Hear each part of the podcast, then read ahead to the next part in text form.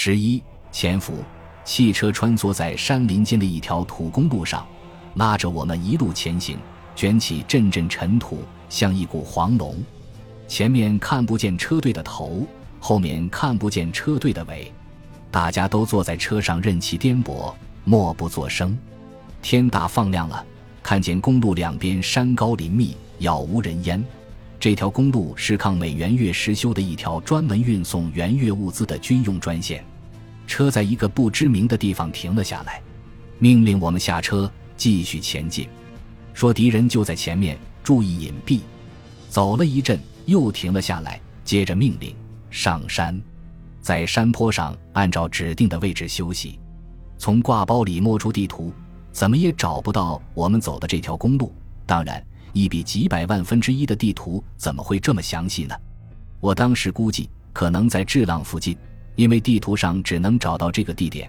实际上，我们在智浪以东直线约十多公里处，也就是当年整个战线有一定规模作战的最东翼。排长从营里开会回来，通报了敌情。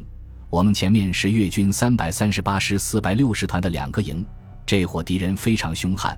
边防部队的两个连已经抵挡不住了，敌军沿着公路犯入我境内数公里。我们现在仍在我国境内，这个地方叫板烂，在宁明县同棉公社区域内。我们暂时不去亮山了，就在这里打击敌人。前面有边防二十连和二十一连，这两个连分别有董存瑞式的战斗英雄梁英瑞和活着的黄继光、杨朝芬，他们在前边给我们指路。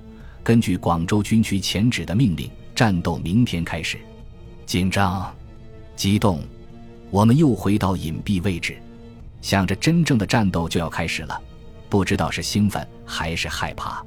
四周的山头上派出了岗哨，炊事班也开始做饭了。这里不缺烧的，有的是柴火，只是挖了长长的散盐沟。吃饭的时候没有餐具，好像是找了些大树叶洗后包着米饭吃，一边啃着腊肉。一边用小匙咬着树叶包着的米饭，大家吃得津津有味。多吃点，死了都要做个饱死鬼。不知是谁小声的说着俏皮话，引起大家一阵轻声的哄笑。用树枝和草叶做了一个伪装帽，戴在军帽上，一看还蛮像那么回事。天黑了，正前方山林出现一片火光，是越军在放火烧林，还是边防部队在放火烧山？命令下来了，前进！我们一路纵队向前摸索着行进。连里炮排的火箭筒配置给了每一个战斗班，配给我班的是炮二班的第二班长和那个胆小鬼刘某。我心中一阵不舒服。排长还专门对我交代：“你要看好他哟。”我让他们跟着我，也是我们火力组的成员嘛。除了全副武装外，一个排还多带子弹和手榴弹各一箱，踉踉跄跄，好不费力。后来谁也不愿再扛他们了，怎么办？排长问道。我建议分一排人，一人抓一点。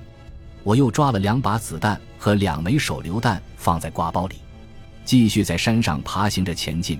离火光越来越近了，在一山梁处停了下来，命令就地隐蔽。这是大战前的潜伏吗？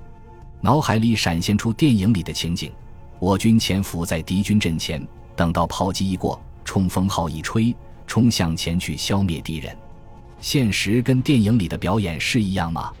我们谁也不知道，不敢咳嗽，不敢抽烟，不敢发出一点声响。敌人就在眼前，暴露无疑就意味着死亡。大战前总是异常的宁静。只有山风呼呼地吹着，和前方的火光，越来越冷了。我找到一处洼地，抱了些树枝、小草什么的，趴在了那里，等待着天亮，心里紧张的什么似的。挂包里的面饼已经被子弹和手榴弹挤成了粉末，抓了一把，放在嘴里，摸出那块腊肉，咬了一口，又咸又硬，喝一口水，松弛一下紧绷的神经。好冷呀！南国热带怎么这么冷呢？其实气温真的在十度左右，机枪副手总想靠近我，也难怪，新兵嘛，肯定比我还害怕靠近班长，也是对班长的信任嘛。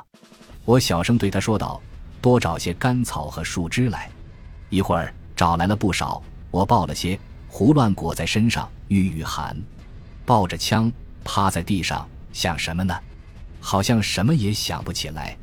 该死的瞌睡又来了，迷迷糊糊，好像又回到了家里，躺在温暖的被窝里面。母亲又来给我掖被角了。哎呀，好冷！